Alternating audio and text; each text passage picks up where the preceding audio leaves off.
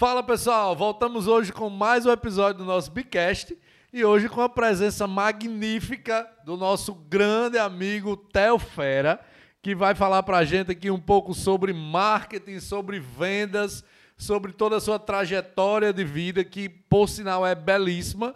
Então, certamente vai valer muito a pena aqui acompanharmos esse episódio até o final. Para manter a nossa tradição, vou passar aqui para a Telfera a nossa caneca, a canetinha e também uma máscara do nosso programa Bicast. E aí, enquanto a gente abastece aqui a, a, as nossas canecas, a gente vai rodar a vinheta para voltarmos para o pro programa com as canecas devidamente abastecidas. Beleza? Roda!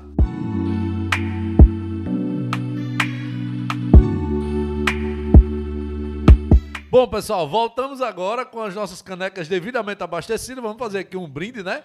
O nosso tradicional brinde, né, Theo? Com certeza. E aí, é, para a gente iniciar a nossa. Hoje estamos aqui numa, numa noite quente aqui em Mossoró, nessa gravação. É, para iniciar, sei que você não é engenheiro aeronáutico, mas você tem uma frase super peculiar, né? Que você menciona muito, inclusive nas suas redes sociais, dizendo que foguete não tem ré.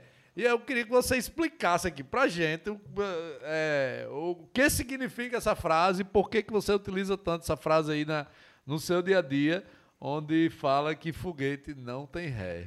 Show! Beleza, Thales. É um prazer estar aqui com vocês, aqui participando desse Bigcast. É, e respondendo a tua pergunta, é, a gente trabalha com o pensamento. A, frase significa exatamente o, o, pensamento do nosso trabalho, que é não desistir nunca. Né? Resumindo, indo direto ao fim.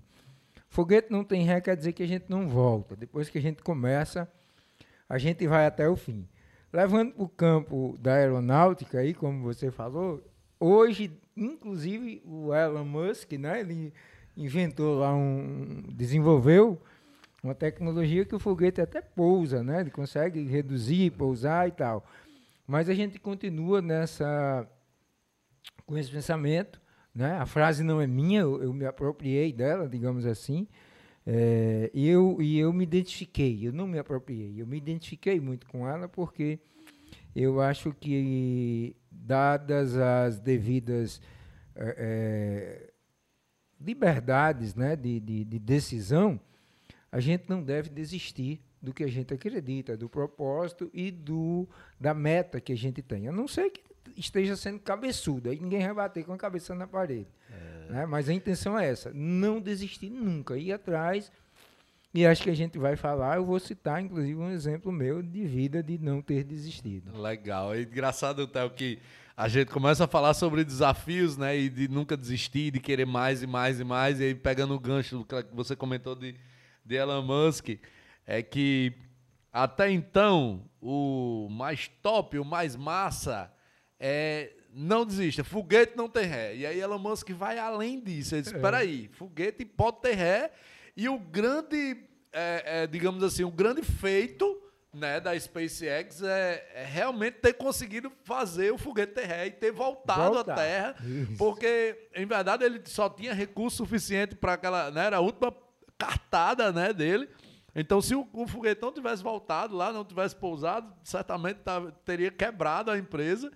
E, e aí aquela história. Mais uma vez, lógico, a gente está fazendo aqui uma metáfora a essa situação, mas a frase de não desistir, de se desafiar, isso aí é totalmente presente na vida de Elon Musk. Né? Inclusive, né? foi graças a fazer até um, uma, uma paródia aqui foi graças a acreditar que foguete não tem ré, não desistir que ele conseguiu botar que ele ré. conseguiu colocar ré no foguete, né?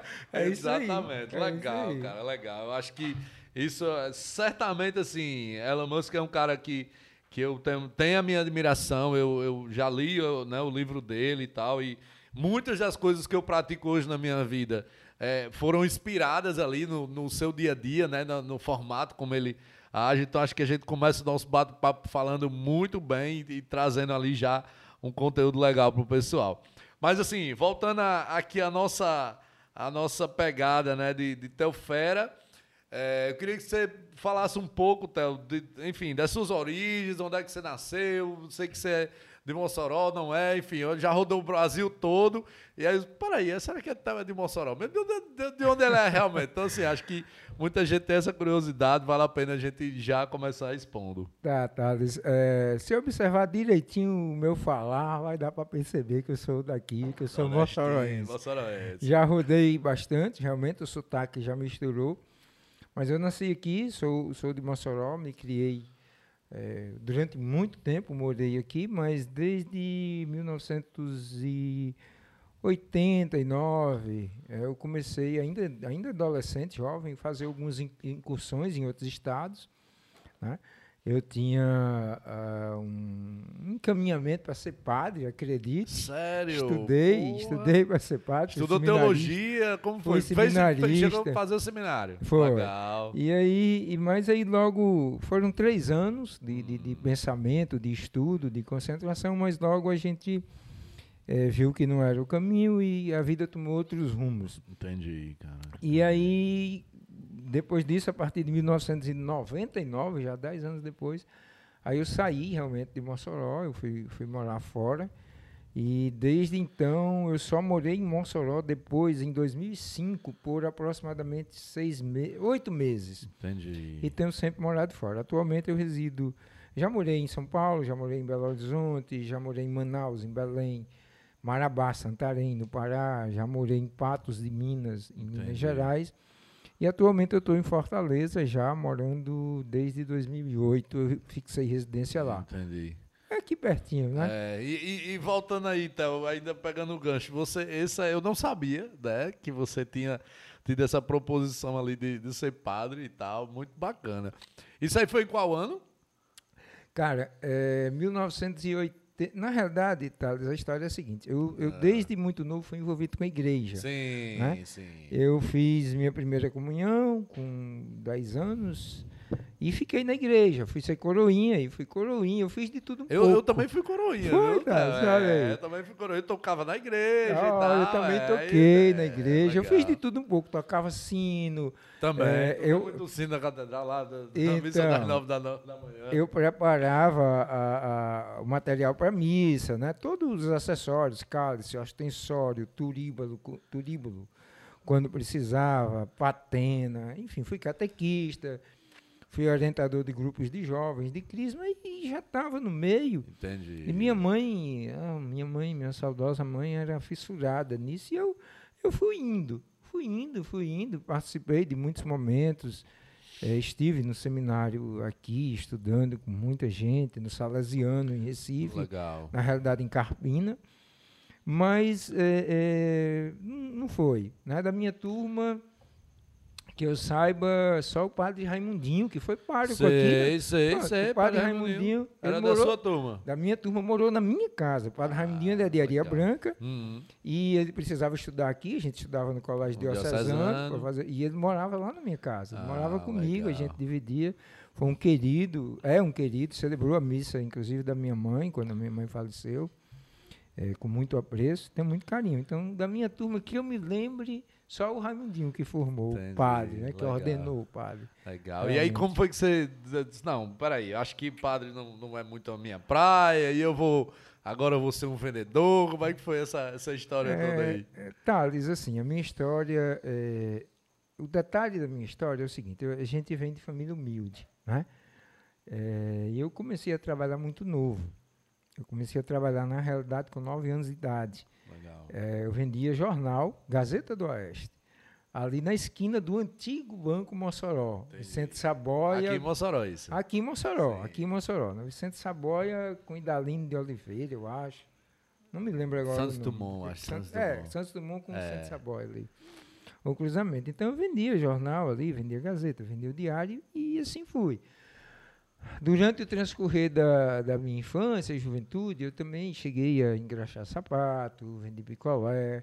E aí foi quando eu entrei para a igreja. E comecei a trabalhar na igreja e, e, e um altruísmo, desde novo, falava muito forte e eu, eu me senti muito, muito bem ali. Legal. Desenvolvi muitas habilidades, fui, fui indo. Trabalhei em oficina mecânica também e tal. É, e, e a coisa foi acontecendo. Até que, em um dado momento, é, logo, logo, logo, quando eu saí do seminário, é, um pouco tempo eu perdi meu pai, pouco tempo depois, e eu vi que a gente precisava, eu precisava buscar alguma renda, alguma coisa mais real, alguma coisa é, de verdade. E batalhando daqui, batalhando daquela, não conseguia nada, e eu fui trabalhar na TV Cabugi. Entendi. Então, a. Inter TV. E eu entrei na TV eh, na função de ASG. Entendi. Eu entrei como ASG, serviços gerais lá, mas estudando. Eu sempre gostei muito de estudar, sempre, sempre gostei muito de pesquisar, sempre fui muito curioso. Mas era o que tinha para o momento. E eu precisava ter uma renda, eu precisava começar por algum lugar. E foi. E você tem quantos anos, Théo? Tinha 18 anos. 18 anos. 18 anos. Não tinha A entrado nem no SG TG no- ainda. no TV na TV Cabugi. Não tinha nem, nem entrado pro TG Isso ainda. era afiliada da Rede Globo. né? Afiliada da Rede Globo aqui em Mossoró. Entendi. Funcionava no prédio da Rádio Difusora. É, e aí, trabalhando na TV, eu comecei a atuar pela rádio, fui pegando um bico aqui. Eu tive um programa na rádio. Sério? Eu concorria com. e concorria e me inspirava no saudoso Cabi. Ah, Ele saiu da difusora quando ele foi para para 95, 90, acho que é 95. 93, eu acho. 93. É, É, foi ele foi para para o né? Batsato, ele foi, na realidade. É a 105, então. rádio, 105. É. 105, ele foi lá para a rádio, Resist, eh, rádio 105. E ficou o horário e a gente consegui lá com um colega o horário, eu vendia o, o- a publicidade do horário, né? Eu vendia e, e tinha direito a ter o horário. E eu fazia um programa bem legal. E, paralelo a isso, na empresa, na TV aqui, tinha o contato de vendas, o executivo de vendas, e eu, ligado à área comercial. E quando ele tirava férias, licença, ou se ausentava, que ele morava em Natal, muita coisa acabava ficando sob a minha responsabilidade. Então, eu Entendi. fazia a limpeza do- do- da instalação, era uma parte lá da rádio que funcionava a TV, e depois era o assistente comercial. Era um né? multiuso. Era. E assim a gente foi trabalhando, foi atuando, foi tirando férias, foi crescendo, foi, fui atendendo, atendi muito empresário, muita gente boa aqui eh, do ramo, inclusive um querido que faleceu agora recente, né, ami- o pai da Tuísa, um, empresário, fugiu agora o nome dele. eh, Sim, sim, do, do, do centro óptico. É, É, o pai da Tuísa, Pedro- né? Pedro, Pedro, Pedro Frederico. Pedrinho, Pedro Frederico, é, Pedro exatamente. Frederico, é. Era um querido, eu lembro de um comercial que eu Sim. fechei com ele, a, a trilha sonora que ele disse, eu quero essa daqui. e me entregou o CD e você traga esse Sim. CD. Eu fui editar o vídeo em Um Natal, grande né? homem. E ele disse, traga meu CD, você não pega meu CD não, Sim. naquela época, né? E aí eu fui enveredando pelo ramo comercial. E na realidade, respondendo a tua pergunta, minha mãe era comerciante, né? Minha avó, minha mãe, minha avó tinha uma banca Então já vem, mercado. já vem no sangue, Já né? vem no sangue. Já vem no minha mãe sangue. tinha uma banca de. Minha avó tinha uma banca de confecções no mercado, Sim. aqui no mercado municipal. E minha mãe ajudava, auxiliava, trabalhava muito ali. E nos finais de semana a gente ia para as feiras. Legal. Ia para a feira com minha mãe. A gente Ah, montava as barracas, criança, montava em Açu, em Caraúbas, em Governador de Sé. Era vendendo o quê? Vendendo roupa? Era Roupa, roupa, roupa, né? feirante mesmo, feirante. Chegava, montava a barraca Esticava. de madeira, esticava e botava a roupa lá e ia vender, né? Massa. Então já veio daí. E como o recurso era pouco, eu queria sempre ter minhas coisas, meus pais não podiam me dar nada, eu sempre inventava também alguma coisa, eu sempre busquei me virar. É, eu lembro uma vez, lembro muito bem, eu queria ter um aquário, eu achei bacana que queria ter. Como é que pobre vai ter aquário? Como é que vai criar peixe? Aí minha mãe vendia um- umas coisinhas de, de, de- revista, né? De Avon, na época tinha Christian Sei. Grey, e eu pedia, mamãe, peça isso, isso, isso para mim, e eu fazia rifas. Eu pagava a mamãe, Ah, com a rifa aí- eu consegui fazer. comprar um aquário e ter meu peixinho e tal. Então eu sempre busquei me virar. E dentro da TV eu fui avançando, fui crescendo. Eh, graças a Deus, em- fiquei lá seis anos na, na Inter TV. E só saí numa reestruturação muito forte que teve, onde foram demitidas duas pessoas, a chefe da sucursal e eu. Né? Foi demitido só dois, o, o cabeça e o rabo. Viu, rabo. É, e, e aí fiquei um tempo, atu- atuei um pouco com a- algumas agências aqui, né? Paulo, da Palco Propaganda, o, o Fábio, que era da Dragão. Fiz alguns trabalhos free com eles aí. Até que um, um antigo cliente meu da TV, né? É o a, história mesmo, foi uma reviravolta grande na minha vida, que foi o Café Santa Clara, é, me, me trouxe uma oportunidade. Né? Me viu na, na agência, na Palca, eu lembro? É, o Newton Henrique, o Nilton foi contratar um, umas placas de outdoor que a Palca Sei. tinha, e chegou você está aqui, então você saiu, saiu, mas rapaz, e vamos conversar, vamos conversar, e nessa conversa eu acabei ficando 17 anos Porra, na, na Santa Clara, Grupo Três Corações.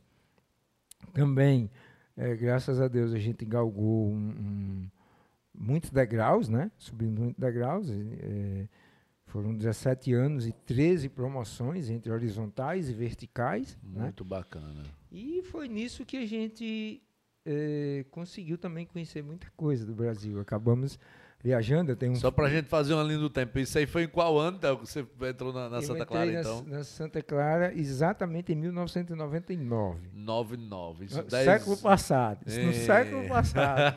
daqui, é a pouco, a idade. daqui a pouco a gente começa a entregar a idade aqui. é. Legal. E você entrou na Santa Clara como o quê? Qual função? Eu entrei na Santa Clara como vendedor de pronta entrega. Né? ah, não... isso aí eu lembro bem das nossas conversas. Você viajava isso. Né, nos caminhões pra... e tal. Exatamente. É... Para quem não, não quem está nos ouvindo aí, que não sabe, hoje é, é, não é muito usual a venda com pronta entrega. Hoje o modelo é, adotado pelas grandes e principais indústrias é o modelo de pré-venda. A pronta entrega é quando você já sai com a mercadoria vendendo, entregando, recebendo, faturando e fazendo etc. Fazendo a rota literalmente, né? Literalmente. Enche o caminhão, saía Exatamente. fazendo a rota. Interior, no, que era o meu caso, era num caminhão e o pessoal da capital era Kombi que abastecia todos os Sim, dias, um né? Eu menor. trabalhava no interior, então eu no começo eu morava em Mossoró, não mudei imediatamente para Natal, só mudei três meses depois, que minha base era Natal. Eu não entrei aqui em Mossoró. Ah, entendi. Eu entrei em Natal, eu fazia o agreste do Rio Grande do Norte. Entendi. A principal cidade era Nova Cruz. Sei. E aí é, eu saía daqui, por exemplo, no domingo à noite, ou na segunda, meia, duas horas da manhã, amanhecia em Natal, ia direto para a distribuidora, já pegava o caminhão e aí rodava a semana inteira. Eu tinha um ajudante, no meu caso, eu dirigia o caminhão. Entendi. E eu tinha um ajudante, a gente trabalhava a semana toda. Rodava. Mais uma vez você era multiuso, né, Théo? Na rádio você limpava, você era o radialista, vendia as propagandas lá e é, tal. Desse jeito. Foi passando da classe. Agora eu, agora eu tô diferente. Agora eu vou dirigir caminhão, vou vender o. Vender, entregar, o café, faturar. Entregar, faturar. Receber. Receber. É isso mesmo. E, e, Legal, cara. E era muito bacana. Assim, eu sempre gostei muito desse dinamismo, entendeu, é, Thales? Isso, isso. E eu dou isso como conselho. Isso sempre me motivou isso sempre me, me fez progredir, me permitiu avançar. Eu nunca, nunca impus barreiras ao que me Sim. desafiou. Até, acho que a gente vai ter uma mensagem aí, já estou dando spoiler aqui. Legal. E nisso eu fiquei alguns anos como vendedor, mas um ano e meio, dois anos, mais ou menos. Isso com, com pouco tempo de empresa, acho que com oito, nove meses, um dos proprietários passou na minha rota, gostou e já me fez uma proposta de supervisão. Eu disse que não, não queria. Eu, eu muito verdinho, muita gente madura, eu via o jogo, é, o jogo do poder. Né? Muita gente mais antiga na empresa, muita gente querendo, muita gente trabalhando para ser supervisor. E eu estava muito bem, estava muito satisfeito. Eu disse, vamos, vamos continuar aqui. E isso se repetiu até três vezes, né? Na terceira vez, o, esse, esse, essa pessoa, esse, esse superior, ele disse, rapaz, eu não vou dar outra chance, não. É a última chance é agora Opa pegar o... Aí, é, peraí, já que é a última... aí, aí eu acabei... É, é, eu gosto muito de vender e eu tinha é, muito medo de liderar.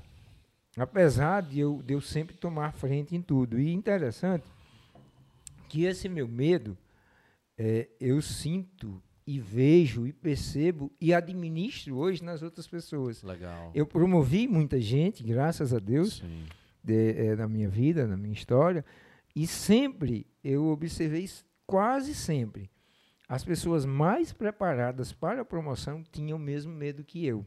Sim. Tinham medo, não, eu não quero, não, eu não dou, eu estou bem onde eu estou, deixa eu quieto e tal. E sempre foram as que se saíram melhor.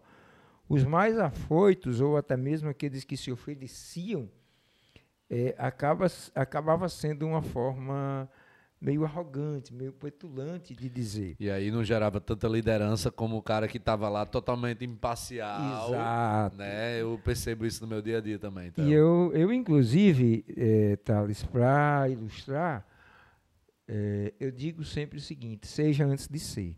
Sim, legal. Seja antes de ser. Essa é uma legal. frase que eu carrego muito comigo. Você legal. quer ser o quê? Ah, eu quero ser um supervisor. Ah, quando eu, quando eu for um supervisor, é. quando eu for um gerente. É, eu acho que o título, for... o título ele só, só vem depois. É, é só o agregador. Quem é líder, ele já é líder porque é líder, cara. Tipo, ele já lidera. Né? O líder, ele já lidera antes de ser líder. Né? Eu acho que esse é um primeiro passo. Cara, o que, que eu faço e eu escuto muito isso aqui na empresa também, sabe? Tá, tipo, tá, o que, que eu faço para me ser um grande líder? Cara, começa a liderar. É exatamente né? isso. Você, você precisa fazer, você precisa praticar. É, você só vai ser reconhecido se você for. Você não vai ser reconhecido se você disser que é. Né? Posso chegar aqui e dizer que corro muito rápido. Eu consigo correr mais do que o Sam Bolt. Sim. Né? Mas vamos lá, meu filho, bota aqui ele do seu lado, corra é, aqui com ele para a gente é. ver. Né? Então, então é, o reconhecimento. Antes de ser o campeão, eu tenho que correr. Não é assim? Você tem que correr, você é. tem que se, se esforçar, você tem que mostrar o seu, a sua capacidade, o seu brilho, a sua luz. Então, acabou acontecendo naturalmente isso para mim. É, e uma coisa que também acho que contribuiu muito com minha com, com ascensão, eu, eu sempre tive pessoas muito boas do meu lado, sabe, Thales? É, por onde eu passei, as equipes com, que eu, com quem eu trabalhei, não falo de liderados, falo de, de chefes, falo de pares, falo de colegas. Mentores. Mentores. Eu sempre tive uma equipe muito boa, sempre, sempre tive pessoas muito boas. Passaram pessoas é, desagradáveis, mas essas pessoas passaram rapidamente não tiveram é, tanta preponderância. Eu não sei se porque não tiveram ou porque eu não dei tanto valor. Sim, não sei. Sim. Mas eu sei que isso facilitou muito minha vida, entendeu? É, é, é, muito bacana chegar aqui e dizer, ah, fui promovido numa empresa que fiquei seis anos, três vezes, fui promovido numa que fiquei 17 anos, três vezes, mas nenhuma dessas vezes eu fui promovido sozinho. É, eu fui promovido graças a uma equipe, graças a uma colaboração, graças à conjunção de fatores que contribuíram para a gente chegar nessa ascensão, para a gente chegar nesse desenvolvimento. Então eu sou muito grato e compartilho com cada um, cada uma dessas pessoas, todas as conquistas, né? É, é aquela história do, do, do líder, inclusive, do gestor, da solidão na crise, né, que é um, uma das coisas preponderantes do líder, ele viver a solidão na crise, e a celebração é, é, em comunidade. Sim, né? legal. A celebração legal. em equipe. A, a, a, solidão na crise, a celebração em equipe. Então, é, eu celebro muito, eu comemoro muito, eu agradeço muito a todas as pessoas é, que, que, que atuaram contribuíram, comigo, né, contribuíram, porque é, a gente não teria conseguido é, fazer algumas coisas que nós fizemos, né? A gente está aqui hoje um pouco também por causa disso, mas não são grandes feitos, são o que podia ser feito. Né? Eu não gosto muito de, de me vangloriar, não. Mas a, então, gente, mas a gente teve uma equipe muito é, boa. E, e, e, falando assim de, de, de, Três Corações, né? Grupo Três Corações, Santa Clara. Era Santa Clara, depois virou Três Corações, né? Isso. E aí, é, falando um pouco de trajetória ainda, né? Você comentou que foram 13 promoções. Em 17 anos. Em 17 anos. E qual foi o seu ápice, assim, quando você disse assim, agora é, realmente chegou nesse nível, não chegou? Você em que momento você se sentiu realizado, realmente realizado dentro do grupo Três, Três Corações? Agora eu atingi o meu ápice. Ápice pessoal, Sim. não ápice profissional, porque ou se não chegou também, eu acho que, eh, enfim, fique super à vontade para falar isso, mas eu acho que isso é muito legal, assim, tendo toda uma, uma trajetória de vida, né, como você tem, é, que a gente possa expor isso para as pessoas que nos escutam, entendeu? Thales, é muito bacana, gostei muito da sua pergunta. Sim. É, ela faz a gente ficar introspectivo e olhar para dentro.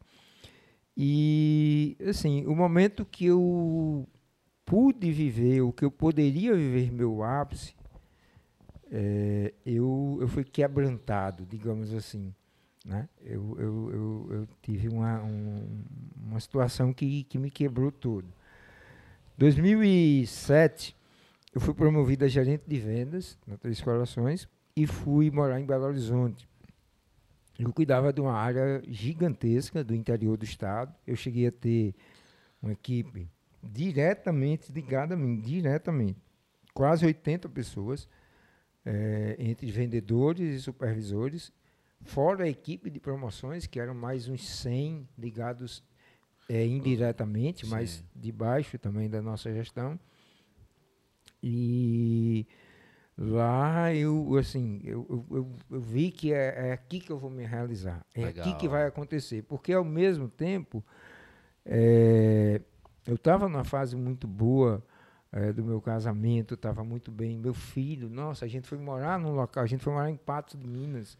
Lugar um bonito, local né? bonito, bacana, um- um- um local muito bom de moradia. Legal. Eu tinha conseguido levar minha mãe para morar comigo, que era Bacana. uma coisa que eu, desejava. Foi meio a contragosto dela, mas foi. Ah, entendi. E, e a gente estava numa fase assim muito boa, muito bacana, a equipe começando a deslanchar, eu já estava um ano lá, tinha chegado em 2007, 2008 ia ser Com Já certeza. colhendo os resultados. já começando mesmo a colher e a empresa confiando, a gente fazendo muita coisa, peitando um concorrente que tinha uma região lá. Depois a Três Corações acabou adquirindo essa marca, É. mas tinha uma região que ela era dominada por essa marca local, como o Quimimo aqui em Mossoró Sim, dominou muito tempo, Muito tempo. né? E, enfim, e a gente estava peitando já de igual para igual e assim eu estava eu tava me sentindo muito pleno, né? Sim. Digamos assim Massa. dentro de uma humildade. E aí veio a doença, né? Eu, eu tive o meu problema, primeiro problema, primeiro câncer, né? É, e aí foi uma desestabilização total. Eu estava com 33 anos de idade, é, realmente no auge, realizando, montando uma equipe massa, um time voando, sabe? E, e uma liderança muito forte, família muito bem. E aí a gente teve que parar tudo. Para. Para, vem cá, se aquieta.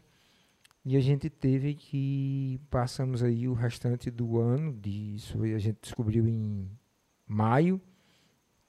E todo o restante do ano foi tratamento, foi cirurgia. Né? Uma, uma peleja grande aí, uma Esse batalha tratamento grande. foi em Patos de, Patos de Minas? Tá Não, eu acabei, o tratamento acabou sendo em São Paulo. Em São né? Paulo. Eu fiz todo em São Paulo. A gente fez todo o acompanhamento, todo radioterapia, cirurgia, quimioterapia, foi tudo em São Paulo. Então eu praticamente morei alguns meses, eh, já tinha morado antes a trabalho e fiquei alguns meses eh, cuidando desse processo todo de tratamento. E aí, depois disso tudo, a gente não, não voltei mais para o campo, né? Que como a gente atua com, com gerência de vendas, de varejo, é na rua, é Na mercado, é sol, é chuva. É o, é Troquei. o velho PAP, né? Que todo PAP. comercial conhece. Troquei, troquei muito pneu de carro em beira de estrada de noite debaixo de chuva, viu? É, também já fiz muito isso, viu? É desse jeito. Acaba, acaba pensa que é glamour, meu amigo. Não tem glamour, não. Não. É só trabalho e suor, trabalho e suor. E aí acabei indo trabalhar interno. E foi quando eu vim para Fortaleza, né? A, a holding da Três Corações fica no Eusébio, na região da Grande Fortaleza. E aí eu vim atuar na holding, na, na, na parte interna, administrativa, a princípio no RH. Com, então, com... você passou ali um ano fazendo o tratamento em São Paulo. Isso. E aí se recuperou e vou voltar a trabalhar. Foi, foi, isso? foi. me recuperei. Na realidade... É... Isso porque foi um, um câncer na... na cabeça. Na, cabeça, é, né? na, na, na, face, Na né? face, né? O primeiro, o primeiro, meu primeiro tumor foi na face. E a gente fez uma cirurgia de seis horas, fizemos é, três sessões de quimioterapia, porque a gente perdeu o tempo de iniciar, era para ter hum. sido mais, e 30 sessões de radioterapia. Tudo isso está em São Paulo. Mas eu lutando para não me afastar, cara. Foi engraçado. Foi, é, a empresa, não, você tem que se afastar. Não, não preciso me afastar. Pô, a aí pedi a médica que me acompanhava. Doutora, diga aqui que não, como é a sua rotina? Eu disse assim, não, dá para você trabalhar, você não pode fazer isso, não pode fazer aquilo. Mas peguei, um laudo dela, levei para a empresa, a empresa, você é doido. Aí, engraçado foi a perícia, cara. Eu fui para a perícia no INSS lá em São Paulo, aí cheguei uma doutora bem novinha, ela olhou para mim e disse, mas o senhor não sabe nem o que o senhor vai passar para o senhor dizer que não quer fazer. Aí eu sei que ela se aborreceu de tanto insistir para não ser afastada. Ela Ai, disse: Meu senhor, olha, é um absurdo isso aqui. Eu todo dia recebo gente que não tem direito a nada de afastamento, querendo forçar que a gente afaste. Aí o senhor tem direito e não quer ir. Como é isso? Ô mundo cruel, a doutorazinha é. dizendo lá. Disse, não, doutor, tá, enfim, acabei afastando, afastei alguns meses. Mas logo é, tive o benefício cessado também. Foram quatro meses que eu fiquei só afastado mesmo de benefício, embora a empresa tenha me afastado até por um período mais longo e tenha honrado aí com, com todos os compromissos, mesmo sem eu estar trabalhando.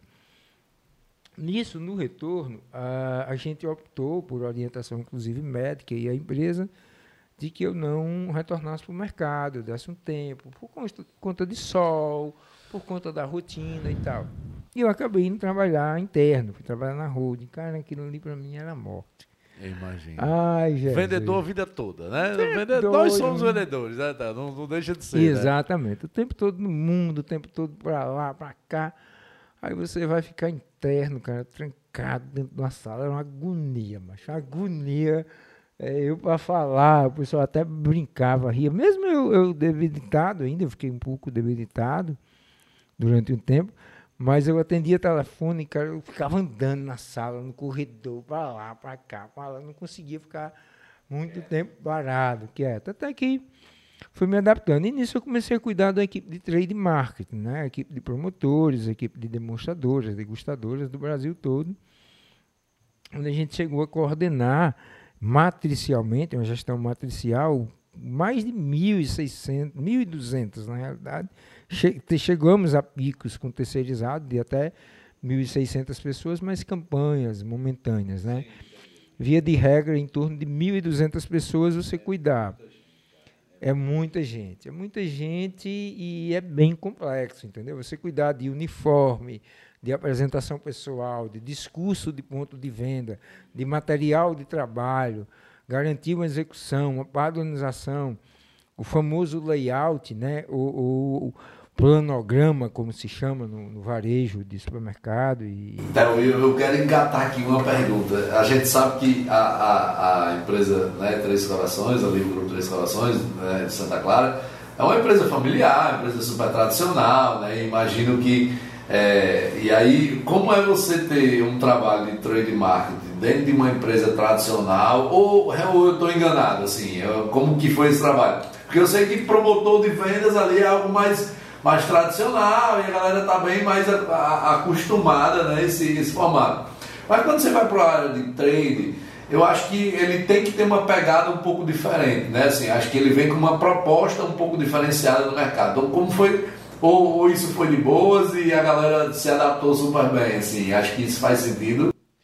Olha, Thales, é, acabou fluindo muito bem, porque é, foi percebido rapidamente é, pela diretoria, pela gestão, a importância do trade dentro da indústria, que hoje é, é, é sabido, muito conceitual e, e, e, difundido, exatamente isso. O quanto o trade faz essa liga entre a indústria, o varejo e o cliente. Né? que às vezes é, é, é eu, eu às vezes até exagerando, eu acho um pouco, eu digo que o trade traz todo mundo para a realidade. O trade pega o marketing, que às vezes viaja numas coisas, pega o comercial, que é muito efusivo, tal, e traz tenta trazer, né?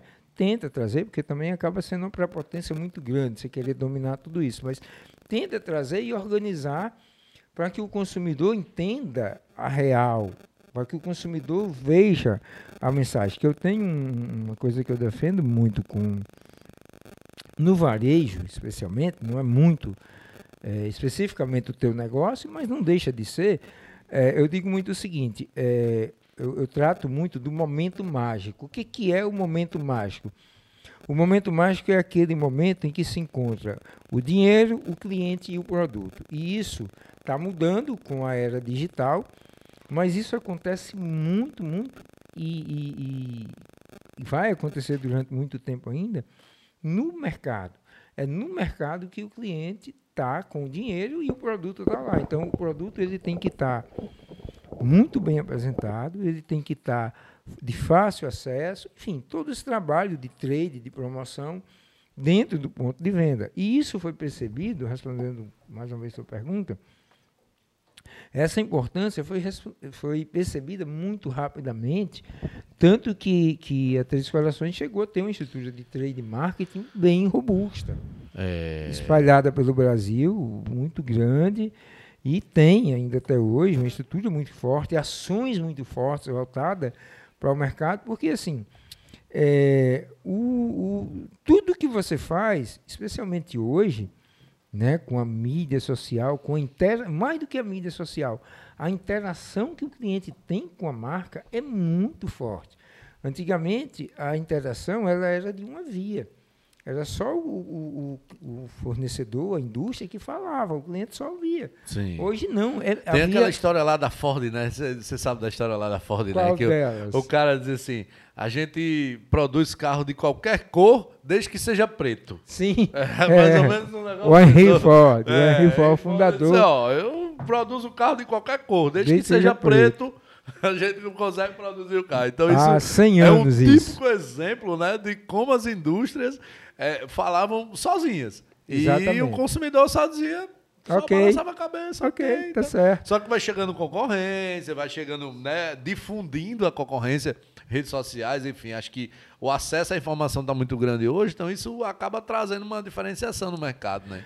É, e fora isso, é, as indústrias elas estão procurando cada vez mais é, segmentar. É algo interessante. Tanto que o, o comércio, a indústria, e a produção artesanal e local, ela vem crescendo muito por causa disso, porque ela tem conseguido dar exatamente essa personificação, essa personalidade que as pessoas querem tanto, porque o nível de exigência é demais. Você basta você ver é, um exemplo. Eu vou, vou, citar um exemplo aqui, um, produto. Vou citar Coca-Cola. É, antigamente Coca-Cola era Coca-Cola. Ponto.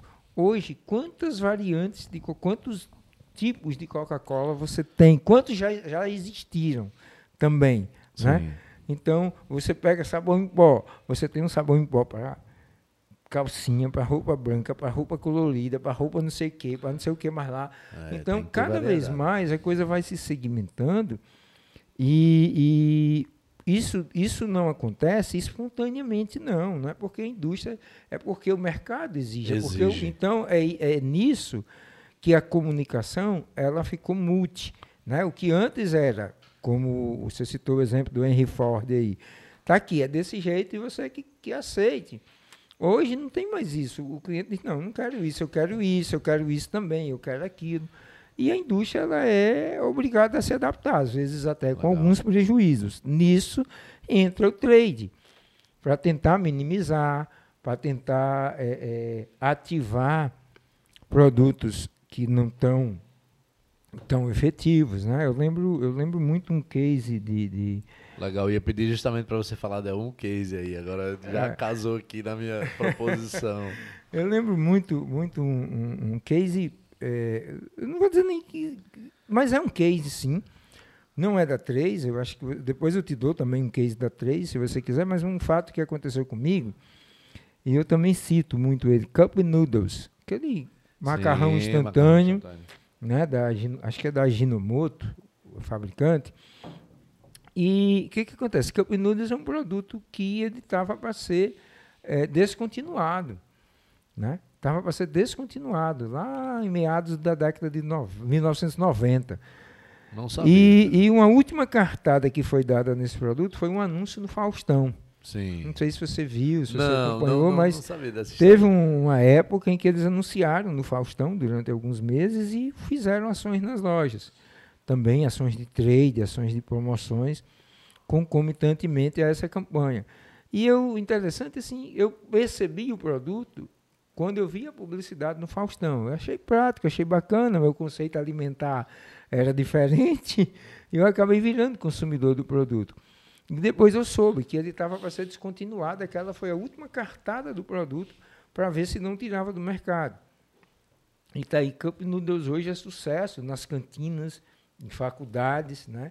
É, é, em, em repúblicas de estudantes, em casas, em domicílios, em, em muitos locais é um produto. Acho que a comunicação foi feita diferente, né? Então, Peraí, acho que a gente está comunicando talvez para o público errado, ou talvez para uma. na- de forma né, tão bem assertiva assim. E aí, quando mudou a comunicação, mudou o trabalho do trading no ponto de venda também, certamente, né? Com certeza. Então, isso trouxe um outro resultado, né? É isso, o trabalho, o produto ele não era percebido. As pessoas mal sabiam que o produto existia. Então, juntou a mídia com uma forte exposição no ponto de venda. Eu lembro que logo depois da, da, da mídia, você entrava no supermercado, rapaz, era, era paredão, a gente chama de paredão, né? Não é de som, não, era de produto. De produto. Eram paredões de cup noodles expostos na seção, nas cabeças de ilha. Então, é um case bem interessante que eu vejo e, e um trabalho conjunto de marketing, de trade e de comercial, porque eh, a gente vê, e eu, e eu faço nessas consultorias mesmo, muitas empresas eh, querendo fazer, vem para mim, vamos fazer publicidade, o que, que você sugere? A gente quer fazer uma campanha assim, a gente quer fazer uma campanha assada. Eu digo, peraí, vamos, vamos entender primeiro onde é que você está.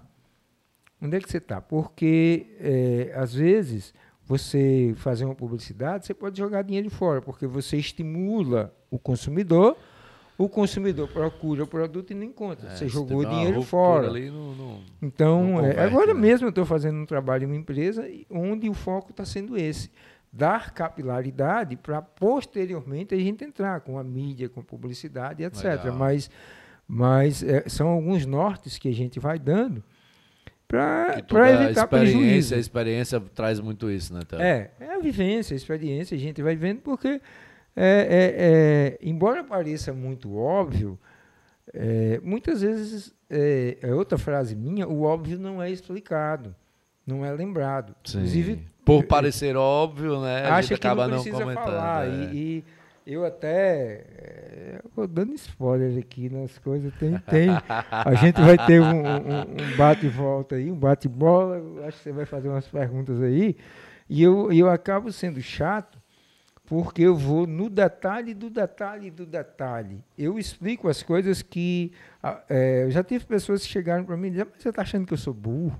Entendi, Mas às vezes que eu não fiz assim, eu levei na cara. entendi. Entendeu, Thales? Então eu gosto muito de esmiuçar, de detalhar, de entender, porque inclusive eu digo isso, é frase minha, o óbvio também tem que ser explicado.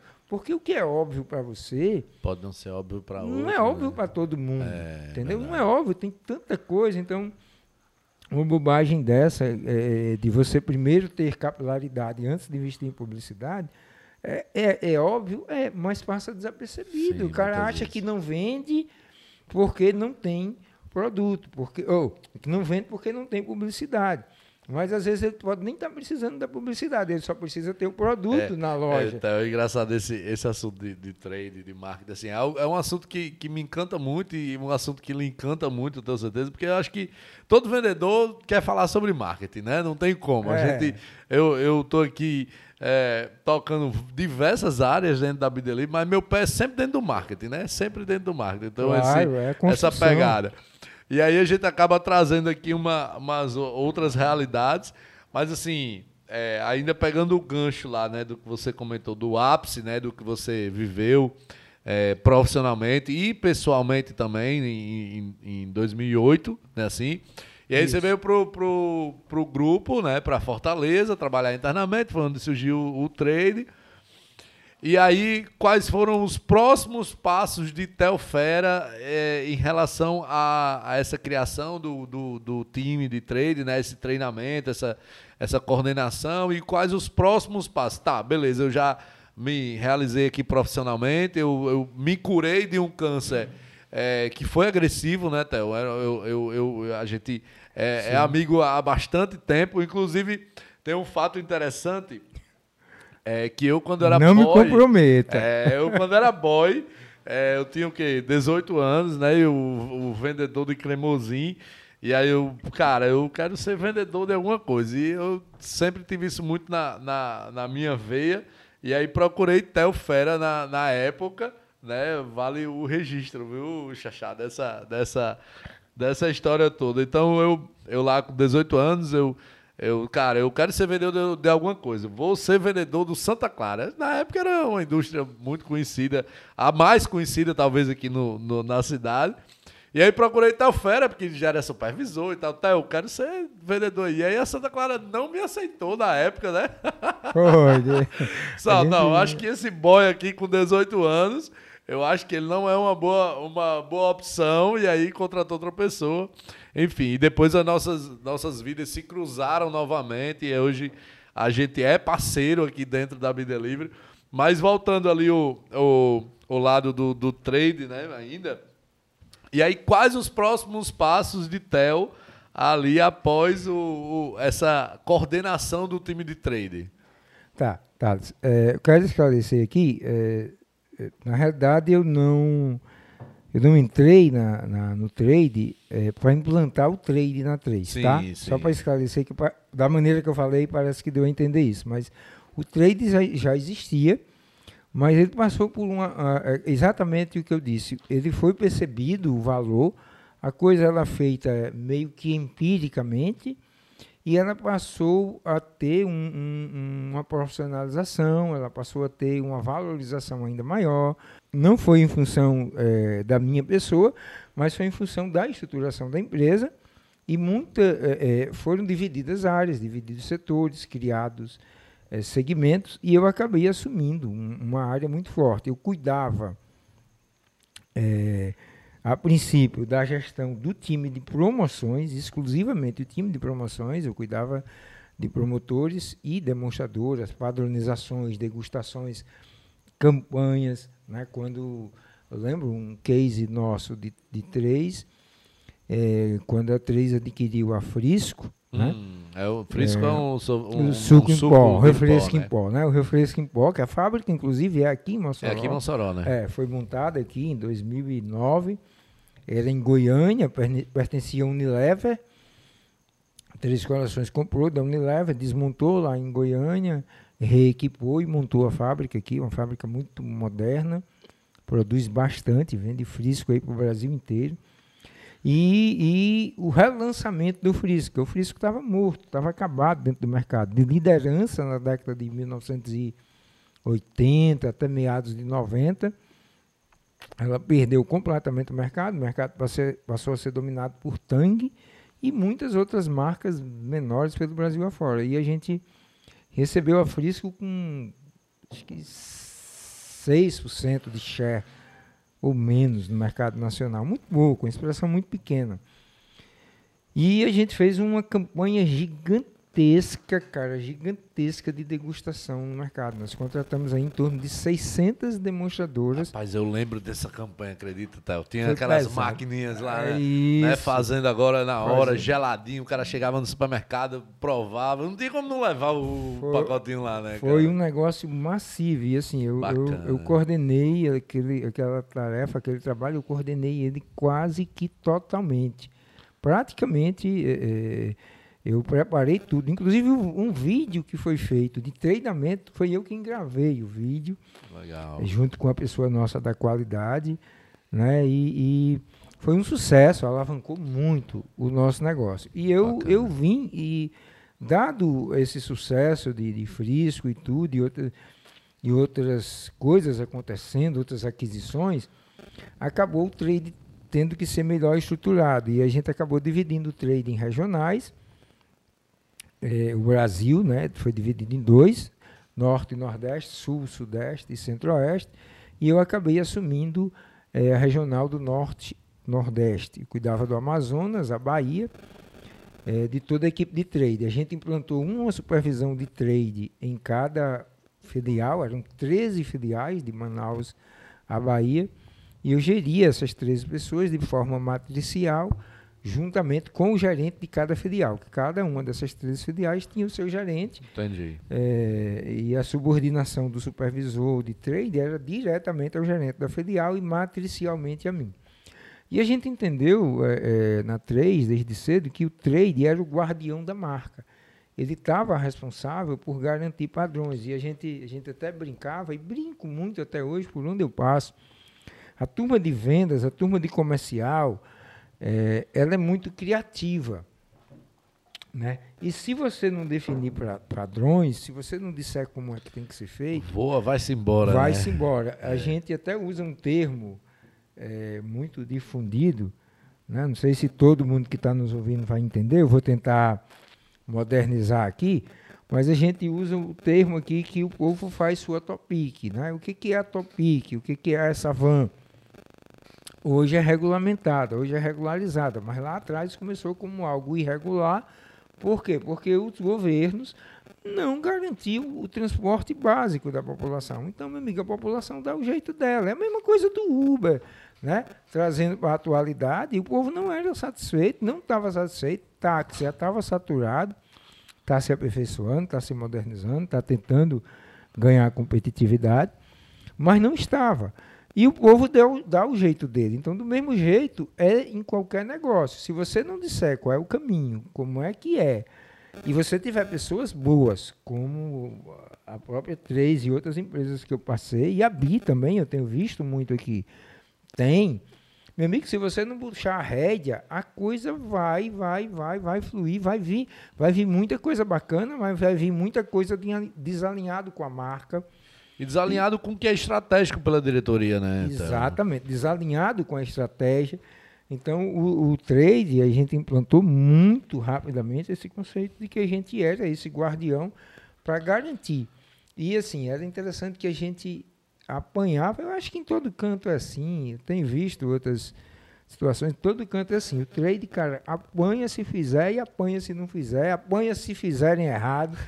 Tudo cai em cima do trade. Às vezes às vezes a gente nem sabe o que o, que o cara está aprontando. O cara faz uma exposição, aí desenha um cartaz, faz uma bandeira com a própria mão. Ah, a coisa é altamente é, artística, é muito valorosa, mas está desalinhado. Sim. Né? Então aí peia na cabeça do, do, do tradezinho aí. Então, e você é ficou até eh, quanto tempo tá, no, no time? Cara, eu fiquei. Eu assumi o trade por meados de 2011 e fiquei até a minha saída em 2016, né? Então foram aí cinco anos 16. em trade, formando gente, contratando. Legal. É, e assim, a coisa mais gratificante que tem, e, e a outra coisa que eu deixo aqui, é, não, é, não é que é só gratificante, é que é inspiradora hum. e, e, e nos eleva enquanto líder, enquanto gestor, está ao lado do time. É, até hoje é, eu recebo, é, eu tenho contato com pessoas que eu, eu, encontrei uma vez, duas vezes, gente, time lá do Maranhão, do Amazonas, do interior do Pará, da Bahia, da Alagoas, gente que eu vi uma vez, duas, um promotor de vendas, mas que a, aquele momento que a gente teve com ele em rota, no mercado, marcou e fez alguma diferença para ele. Então, é, o que, que eu digo? É, é um ditado também, uma frase, não sei se todo mundo vai entender. É, cobra que não ande, não, não anda, não engole sapo. Então você tem que estar tá na rua. É, escritório, ar-condicionado, carro, é muito bacana você tá, mas você só vê a realidade que querem lhe mostrar. É verdade. A verdade Chega verdadeira. filtrado, né? Chega filtrado. A verdade verdadeira você só vê se você for para campo, se você for para rua, se você botar o pé na lama, se você for pro front, pro combate. Então eu, eu puder Tem dar um aquele conselho ditado é assim que, que é, o boi só engorda com o olho do dono? Acho que é Exatamente. mais ou menos isso, né? O boi só engorda com o olho do dono. É. E, e assim, uma coisa que é importante na nossa vida, na vida como um todo, especialmente na vida profissional, é não acomodar-se. Eu digo muito também uma outra frase que é não amarre seu burro na sombra, meu amiguinho. Se você tem um burrinho, um jumentinho, o que for, um bicho, você botar ele na sombra, ele nunca mais vai querer trabalhar para você, não vai querer sair para ir para o sol, não, meu irmão. É, só quer estar na Isso, sombra. isso vale pra gente. Quando a gente se acomoda, a gente se acomoda é o começo do nosso fim. Quando você se acomoda, acha que tá bom, acha que sabe tudo. Inclusive, é, é outra coisa que eu digo: se você acha que sabe tudo, não tem mais o que aprender, já chegou a hora de você morrer. Morra. Não tem mais o que fazer aqui. Já sabe tudo, já aprendeu tudo. Enfim, acabou-se. Theo, e, e você comentou do, do, do, das- do período que você passou ali, né? De, com os problemas de saúde, do Sim. câncer e tal. Qual a principal lição ou qual a maior, a maior lição que você tirou para a sua vida que você poderia deixar para todo mundo é, com essa passagem que você teve ali do a gente nem chegou a comentar aqui mas depois é, é, é, foram duas, duas etapas né? Foram duas vitórias que você passou né? A primeira lá em 2007 né depois a gente depois teve é, é, em 2017 é isso 10 anos É, depois 2000 e, agora, 2020, ano 2020 passado. né Foi ano passado, ainda tô, ainda hoje mesmo eu tive uma consulta com a minha médica, né, telemedicina, que é minha médica é a doutora Nise, né, aquela japonesinha que está na polêmica aí da CPI. sim ela tá É, na CPI Muito Eita boa, fantástica, mas fantástica, fantástica. Massa. Uma médica espetacular, já me acompanha desde então. E eu tive consulta hoje cedo com ela sim é, pela manhã e, e eu estou no acompanhamento ainda, mas assim, graças a Deus estou bem. A recuperação dentro de todos os prognósticos, né? Para quem não sabe, e aí é essa a mensagem que eu deixo, respondendo a tua pergunta, vou voltar porque eu disse, até como eu falei que tinha dado spoiler, é não desistir nunca, porque se você acredita e não está sendo cabeçudo, você tem que ir atrás, tem que buscar as soluções porque alguma solução há que ter. Ela pode ser inviável naquele momento, ela pode ser inapropriada, mas você achou a solução. Você pode até guardá-la para usar depois. Mas a gente não pode nos deter ou parar ou nos desmotivar com o problema, focar no problema. é Eu, inclusive, vou pegar essa sua pergunta e vou dizer aqui o seguinte. Eu, nesse meu último ano, nesse meu último problema que eu tive, foi bem mais grave, foi bem mais sério. É o mesmo tumor, ele tinha sido na face e ele infiltrou, subiu para a cabeça. entendi E ele apertou e Isso ocupou 13 anos depois, tá? 13, 12 14, anos, 12 anos depois. E ele apertou tanto, ele, ele cresceu tanto que hoje eu tenho partes ósseas, inclusive do crânio, removidas. Eu até brinco, eu tenho uma moleira na minha cabeça. Sim, eu tenho que ter até cuidado, é só a pelezinha passando aqui por cima. O, a minha Foi audição preciso retirar na cirurgia por conta foi do por câncer. causa de, de contaminação do câncer, não tinha cura e e na realidade o meu lado direito do- da face, né, ele é todo alterado, né? Eu tenho uma paralisia facial muito forte, tenho dificuldade de comer, até para falar, não sei se vocês conseguem perceber, mas eh, se vocês ouvirem algum áudio meu antes do meu problema, vocês vão ver. Mas eu falo, muitas vezes eu mordo a língua. Quando eu falo muito assim, eu termino com a língua machucada. E é, e é algo assim automático, é involuntário. Entendi, então. É, a parte auditiva eu não tenho mais. O lado direito foi todo removido, canal mesmo, Theo? auditivo, tímpano, inclusive labirinto. Eu tenho alguma dificuldade de vez em quando em equilíbrio. É, inclusive o ouvido, o canal auditivo, ele é costurado, ele é fechado para evitar alguma contaminação, alguma bactéria. Entendi. Essa minha orelha aqui, tá? Se você Ah. olhar direitinho, ela é toda remontada. Ela foi arrancada durante a cirurgia, foi tirada Certo. e foi colocada de volta. Mas voltando à tua pergunta, é, o, que eu di, o que eu quero dizer é o seguinte: eu, quando eu descobri meu problema eh, em Fortaleza, é, eu, ta, eu fazia meus acompanhamentos, tanto que a gente encontrou. Tá, a- Só, desculpa até interromper, mas nesses 13 anos, cara, tô bom, tô curado, tô bem, tô trabalhando, de tal, boa, e, e de aí? boa, e fazendo os acompanhamentos, certo? Sim. E aí eu fiz até cinco anos, eu fiz acompanhamento com a Anis em São Paulo. Depois disso, os custos, alguns outros problemas e tudo, eu acabei. Eu já tinha um médico que me acompanhava em Fortaleza. E eu ia uma vez no ano a São Paulo. E, e fazendo os acompanhamentos. Tanto, sempre bem. Tanto que a gente identificou agora, eh, meu diagnóstico foi no final de 2019, em novembro de 2019.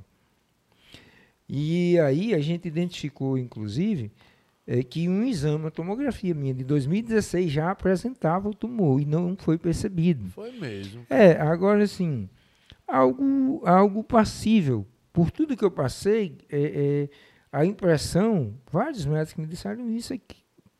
Parece cicatrização do problema anterior, não dá tanto. Precisaria aprofundar. Deveria ter sido aprofundado pela dúvida. Mas, enfim, aconteceu, eu acredito muito. é, eu tenho uma fé muito forte, eu tenho, eu acredito muito em Deus, a minha- base religiosa, né, como eu disse no começo, me, me fazem acreditar muito nisso. Eu acho que aconteceu como tinha que ser. E aí, Thales, é, nessa luta, logo que a gente descobriu, resumindo a história, eu sei que nosso tempo já está bem alongado, Não, fica à vontade, vamos lá. mas resumindo, eu estive, eh, eu passei por 11 médicos em Fortaleza. Eh, tudo que eu ouvi foi, cara, não mexe, deixa isso quieto, vai ser pior. Você, de- olha, eu fosse você, não mexia. Eh, tipo assim, ó, se tu mexer ou se tu não mexer, teu fim vai ser o mesmo. Tipo assim, a diferença é que você tá bem, Você acreditava nisso, Théo? não, eu não Sim. acreditei não. É, tua aparência é que vai mudar. Você tá bem, você tá, tá muito saudável. Você for mexer nisso aí, você vai ter o mesmo fim e você vai ficar todo deformado. Como, como não todo, né? Mas como tá meu rosto, essa, essa dificuldade para falar, boca, enfim, essa, essa coisa toda aqui, essa paralisia facial, algumas dores, alguns incômodos. E, e eu dizia, "Não, mas rapaz, eu até brinco hoje, eu digo, mas rapaz, é isso mesmo, eu era bonito demais, tinha que ficar nivelar, nivelar para dar uma chance para os outros aí. Brincadeira à parte, não é nem coisa para se brincar. É, eu passei por 11 médicos e sempre. Até que um dia o médico disse: Cara, não mexe não. Eu disse: Mas doutor, não mexer não. Foi, eu faço o que? Espera. Aí eu olhei, eu olhei bem assim para ele disse: Doutor, esperar? Esperar o quê? Eu não estou negociando um imóvel com o senhor, um terreno. Um imóvel é que a gente espera, ver se valoriza para vender ou se desvaloriza para comprar. sim. Mas não é isso aqui. Não, não sei o quê. Eu tô negociando minha vida, né? Minha vida, é. isso aqui é minha vida. Não, não sei o quê, é porque você vai ter muitas sequelas, não vai valer a pena, você vai sofrer muito por, por tal, por pouco tempo de vida, foi tipo isso. Você vai sofrer muito Foi por mesmo, pouco tempo Théo. de vida e Porra. tal. Eu disse, tá, doutor, mas é a minha vida e eu decido o que, é que eu faço com ela. Não, tudo bem, fica à vontade. Eu disse, eu vou para São Paulo. Aí parti para São Paulo. Fui na doutora Nise, a doutora Nise não ficou muito animada, mas mandou procurar um médico, lá o doutor João Luiz, chefe da radioterapia no Sírio, ele olhou, examinou, foi para cima, maior atenção do mundo, disse, olha, No Ciro Libanês. no Sírio libanês, ele disse, olha, Teófilo, é, eu, infelizmente aqui, nesse nível que está, eu não tenho o que fazer não. Agora eu vou dizer uma coisa a você, eu contei a história todinha para ele, né, quantos médicos, você está fazendo a coisa mais certa, você não desistiu, continue procurando, porque quem procura acha. E aí, quando foi no outro dia, me liga a Nise e ele juntos. Olha, nós encontramos um médico aqui que pode lhe ajudar. Já era o décimo quarto. Sim. Fomos para lá. Aí chegamos com o médico, consultor, tal, doutor Marcos estava ali, lá no Albert Einstein, na consulta. Aí ele olhou e disse, não, isso aqui a gente opera. Isso é mesmo, opera, você vai ficar bom, você tem muita vida, você tem muita coisa, rapaz. Foi mesmo, Théo. Pô, aquela coisa. E aí veio a frustração. A gente opera, mas é, não sei nem se é conveniente falar, mas eu vou falar. A minha parte aqui, não, não vou falar. A minha parte é X Valor. mil reais, muito valor, muito alto. Alguns milhares de, de reais. Isso, e na casa das centenas. A parte dele. Sim. E o hospital, eu vou passar aqui como é que é o procedimento, ele vai passar o orçamento para você. Entendi. Cara, o baque, assim, do mesmo jeito que a gente teve a alegria, veio a, a, a queda, né? E, é- e aí, respondendo, voltando à sua pergunta, nossa, eu conversei tanto, voltando Sim, à sua sim, pergunta, mas- a lição que eu tiro e que eu deixo é realmente essa, não desistir. Não desistir, porque a gente tinha um problema que aparentemente não tinha solução. O primeiro, Encontramos a- primeiro não tinha solução. Achamos a solução. Aí surgiu um outro problema que um era financeiro. financeiro. E agora? Vamos Nós- buscar a solução do nós, financeiro. nós não temos, nós não temos. Cara, eu voltei dessa viagem arrasado, tão frustrado, porque comecei a olhar o que, que eu tinha de bens, de patrimônio para vender. Eu digo, rapaz, nem se eu vender os meninos, eu chego nisso aqui.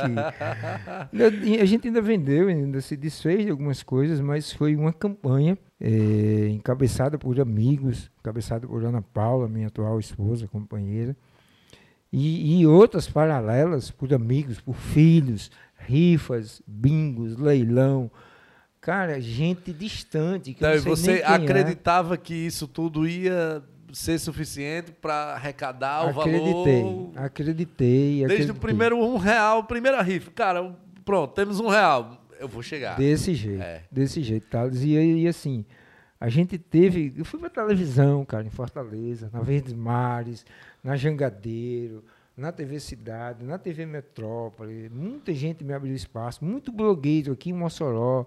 Eu tenho meus parentes, minhas primas, a Larissa Gabriele, que foi gerente Sei, lá do marketing shopping. do shopping, é minha prima. Ah, tá. Ela conhece muita gente, então muito blogueiro, gente de todo tipo, de tudo, muita gente ajudou, muita gente colaborou, empresários, pessoas anônimas. E eu sei que a gente chegou num valor que dava para começar a brincadeira. Legal. E nós partimos, partimos, fomos, enfrentamos 12 horas de cirurgia, 14 profissionais de cinco equipes médicas, É porque mesmo, então. Precisou do cirurgião, o neurocirurgião, que é esse médico, era o chefe da equipe, ele que Certo. encabeçou tudo. Que depois um dos outros médicos da equipe disse: Cara, esse médico é corajoso, viu? Porque fazer o que ele fez, sabe disso. Ele é corajoso. Onde ele foi, onde ele andou aí para tirar, porque o tumor estava muito infiltrado, entendeu, Thales? E precisava, eh, e estava atingindo uma região chamada, se tiver algum médico ouvindo, ou alguém da área médica vai entender, a carótida. A carótida é a jugular, nossa. Entendi. Né? Ela ela estava atingida, então Conecta o corpo à, à ao cabeça. cérebro, assim, tudo entendi. isso, o, sa- a- o sangue, etc, circula nele. Então é a famosa jugular. E a carótida estava afetada. E como é que você remove? Não tem como remover tecnicamente, a- até onde eu sei, até onde me foi explicado, né? Entendi. Aí Entendi. eu, eu desconheço essa ciência aí. Eu sei o que me disseram. E aí, ele disse que ele foi muito. Eles usam um apa- aparelho, eu aprendi muita coisa também, chamada É. neuronavegador. E aí já tem um outro profissional que opera esse equipamento que diz: olha, você pode ir mais um milímetro. Olha, aí você não vai mais. Siga mais para a direita, tanto sentido. E o cara É vai mesmo, orientando cara. microscopicamente. Porra, Que negócio bacana. É, aí tinha o neurocirurgião, Tecnologia, né? esse neuronavegador, um cirurgião de ouvido, é, um, cirurgião, um cirurgião de ouvido, né, otorrino, um cirurgião de cabeça e pescoço e um cirurgião plástico de reconstituição de nervos, porque foram mexidos né, os nervos, e ele ia tentar fazer ligações, Reconectar lá, né? reconectar, mas não foi possível, dada a invasão, não foi possível. Mas ele ainda fez algumas correções, né? A própria recolocação da orelha, orelha. né? É, o meu olho aqui ele tem um pezinho porque a pálpebra ela ficou praticamente sem movimento, né? E se você observar bem, eles eles piscam meio que diferentes. Se olhar para baixo, esse olho já baixa involuntariamente, que o peso faz baixar, né? Eu, eu Eu não vou nem dizer não, mas eu vou dizer, com medo de ser assaltado aqui, mas tem uma pecinha de ouro aqui no meu olho. Eita. É, é porque para evitar a rejeição, né, e Entendi. tudo, Tem que ser um tem que ser uma metal. pecinha, mas não vale muita coisa não, graças a Deus. De tudo, de tudo que a gente pagou foi uma das coisas mais Mais baratas, baratas. que é muito pequenininho, é uma, uma pecinha, um metalzinho. E aí a gente passou por esse processo de 12 horas, é, e terminado, bacana, beleza, radioterapia, 33 sessões. E eles, a equipe médica toda, Theo, consideram como sucesso? Foi sucesso. Foi sucesso. Poucos casos no Brasil. Pou- Na realidade, no mundo, eh, o doutor João Luiz, esse chefe da radioterapia no Sírio, disse que não deve ter 100 casos na literatura do mundo igual aos meus, porque não é, não é a gravidade em si, é como aconteceu. Porque o problema que eu tive em 2008, o problema inicial, Ah, que foi na parótida, na face, ele normalmente ele oferece recidiva, mas ele oferece eh, com metástase, né, que é a multiplicação do, do, do câncer em Do outros, câncer em órgãos, outros órgãos. E especialmente pulmão e fígado. Tanto, eu vou contar uma coisa aqui, é, é, é uma lição, né? A gente está falando disso, não sim. sei até que ponto isso vai ser interessante, mas eu vou contar. É, um dos médicos que eu passei em Fortaleza, é, ele pediu um exame lá para ver se eu não estava com metástase. E ele disse claramente, e eu senti ele torcendo para que o exame desse positivo, porque ele disse claramente: se der metástase, não é comigo, você volta para o médico, doutor Fulano de Tal. É, tipo assim, me livro de você. Foi, foi esse De o tão sentimento. complicado que era o seu, seu caso. tão complicado que era. caso. Entendi. Tão complicado. E ele, ele disse: Olha, eu, eu não vou mexer com nada disso aqui, eu estou Então, vendo. e sua cabeça, quando escutava tudo isso, você, cara, e aí? Eu- Thales, é, é assim, cara. Eu, eu pensava muito nos meus filhos, Sim. né? Muito, muito, muito nos meus filhos. E eu, eu entreguei tudo muito, muito, muito nas mãos de Deus. Eu, eu dizia, é, eu, eu pegava sempre a parte do Pai Nosso, seja feita a vossa vontade. Eu rezava sempre essa parte, só essa parte, Senhor, seja feita a vossa vontade. Gostaria muito de ficar aqui, de permanecer bem, de criar meus filhos, de casar meus filhos, de formar meus filhos.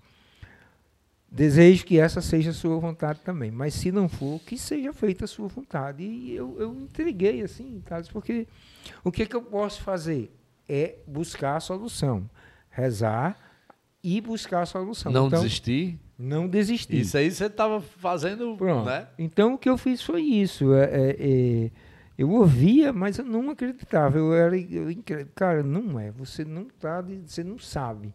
Eu, eu, eu não chegava a dizer isso pro Legal, médico, mas comigo legal. internamente, você não sabe, você não sabe. Você está tá enganado. dizendo- Você está enganado. você está enganado. Eu vou superar isso aqui. Eu vou arranjar, porque não é possível que não exista um jeito. Eu, nem que eu fosse para a Europa, para os Estados Unidos, eu poderia, eu poderia não Massa. marcar.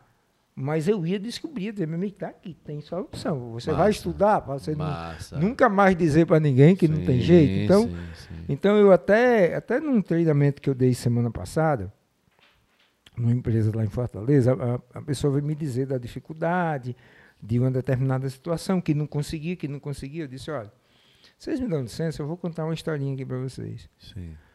Mas antes de contar, não venha me dizer que não é possível, não. Porque se tem uma pessoa que você não pode dizer que não é possível, é a mim. Porra, massa. Não é a minha. Aí eu fui contei, olha, eu passei por isso, essa história que eu contei aqui para vocês.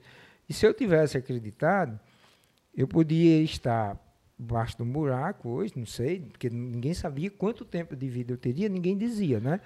Mas que. Não, não, nem iriam arriscar, né? Não. Assim, então. Mas eu poderia estar no fundo de uma rede, me acabando, chorando, reclamando da vida. Mas não, eu optei por enfrentar. Então, é essa a mensagem, é esse somos, o aprendizado. E nós somos frutos das nossas escolhas. Nós somos fruto das nossas escolhas. É. A gente pode escolher ser vítima ou ser solução. Sim. Né? A, gente, a gente sempre tem essa opção. E eu vejo, é uma coisa que me, me irrita, e aí é um defeito que eu tenho, é, me irrita muito, cara, é ver essa turma hoje. É impressionante como as pessoas param no problema. Tem uma, uma, uma geração inteira que era para no problema. Ela vê o problema e, olha, tá aqui, eu não resolvi não, porque isso aqui sim, filho, não tem solução, não. É, aí vem aquela velha frase de Thales para trás aqui na Bíblia. Falta o quê? Tá faltando o quê? Tá, beleza, esse problema tá, mas para fazer, tá faltando o quê? Né? Algo que eu, que eu pergunto sempre aqui na Bíblia. É a galera, tá, mas ó, porque tá faltando, tá isso, tem aquilo, tem aquela solução. Tá, e falta o quê pra gente fazer a solução, então, que você já.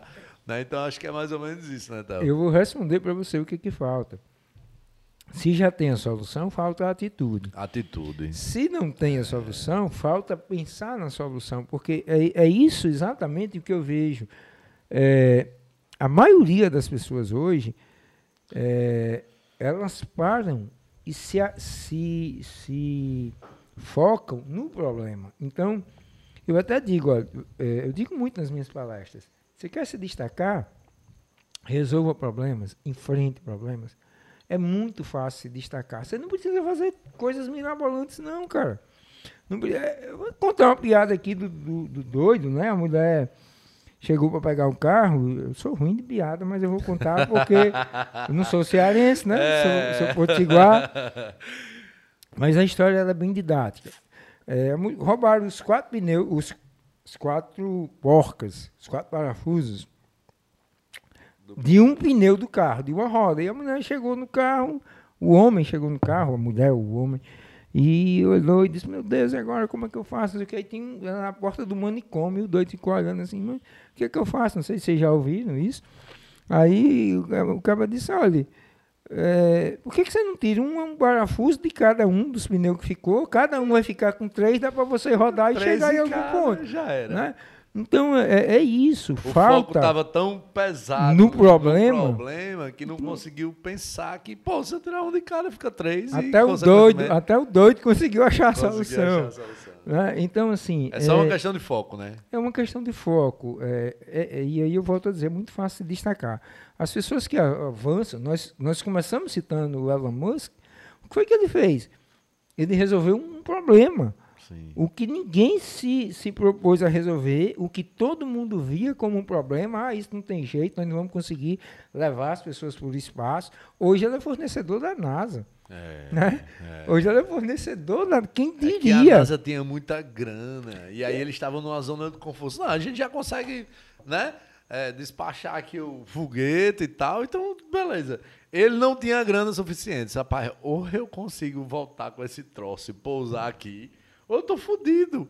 Então, cara, ele foi lá e fez de uma forma que conseguiu voltar lá o, o, o foguete e pousar, né? Então... E isso é nas rotinas nossas diárias. É um, um, móvel que você precisa encaixar em casa, é uma venda que você precisa fazer, é um cliente difícil que você precisa atender. Cara, uma coisa que mais me motivava na venda, você queria me ver com tesão, todo arrepiado, assim, com Chega, chega a água escorria no canto da boca quando alguém dizia para mim: Esse cliente é muito difícil, esse cara é muito complicado. Esse aí ninguém vende. Meu amigo, você é doido. Ah, eu, agora eu que ficou cara, bom. Eita, papai, tem, tem quantos desses aqui? É, tem quantos desses? Porque é, é, é, é isso que nos constrói, é isso que é o enfrentamento que nos constrói. Você pode até não resolver o cara pode realmente ser casca grossa e você sair de lá com o rabo entre as pernas e com a cara no chão. Né? Já aconteceu, mas você aprendeu lições ali. Com certeza. Você aprendeu argumentos, você saiu pensando em novas argumentações para quebrar aquilo. E tentei, ali. né? Tentei. Eu não desisti. Eu não desisti. Mais uma vez eu não desisti. É isso. É, eu, eu, eu, me enxergo muito em, em você, Tela, assim. É, eu sou um vendedor nato também, né? Não, não resta dúvida disso. Isso também sempre me instigou bastante né, na, na venda.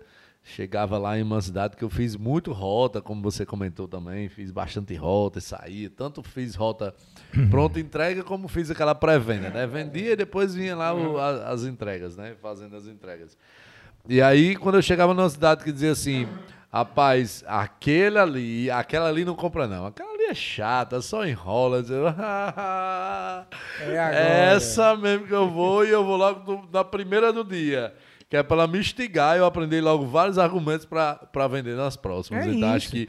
É, e assim, acho que essa, tem muito essa pegada do, do, do vendedor, né? Em si. Acho que talvez o, o, o seu eu vendedor tenha, inclusive, influenciado positivamente na sua na hora ali do né de, de tudo que você passou do seu doença, tratamento com certeza eu já vendi para gente difícil eu já viajei eu já, já fiz morei, eu já, eu já, já fiz o impossível eu nem sabia que então por que, que eu vou agora né então acho que isso eu imagino né que que isso tenha lhe ajudado, inclusive, nesse enfrentamento ali de, dessa fase que você passou ali em 2020, né? Com certeza, Thales, com certeza. É, já, é, isso aconteceu, isso é um fato.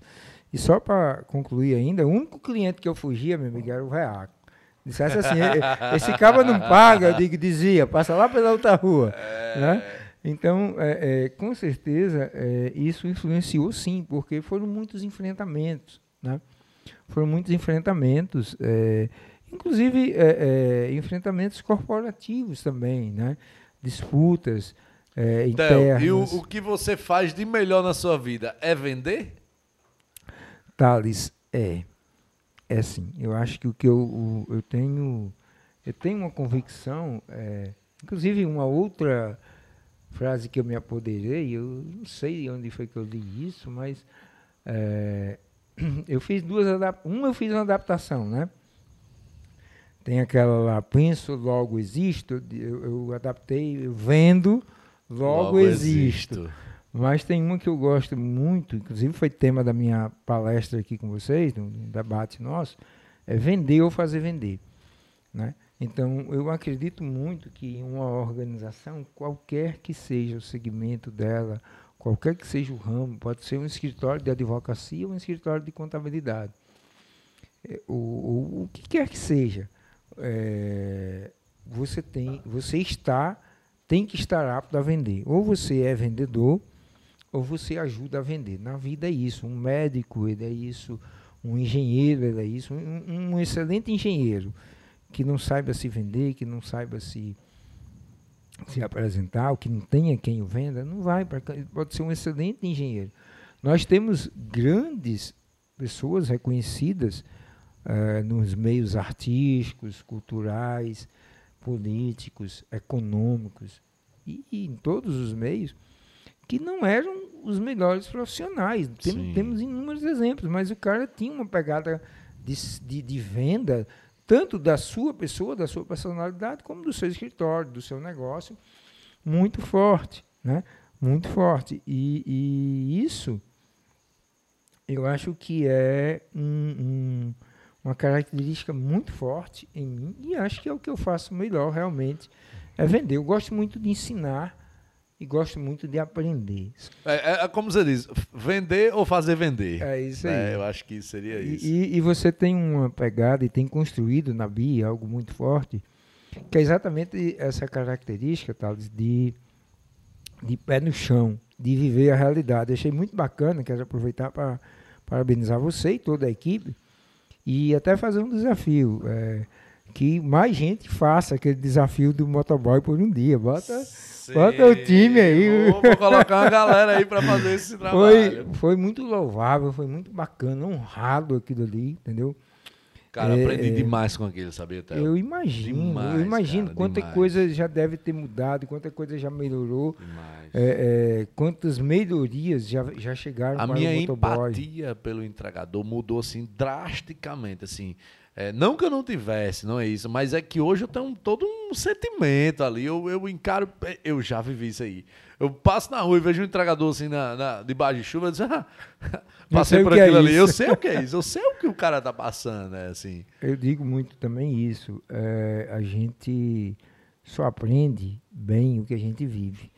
A gente. É até uma frase de Sócrates, filósofo grego, viveu antes de Cristo, 340 antes de Cristo ele diz mais ou menos assim que eu escuto e esqueço, é, eu vejo e esqueço, mas eu faço e aprendo e lembro e memorizo. Então, é, a experiência ela é inigualável.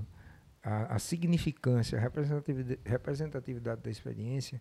Uma coisa é você ouvir alguém dizer como é que se troca um pneu de um carro.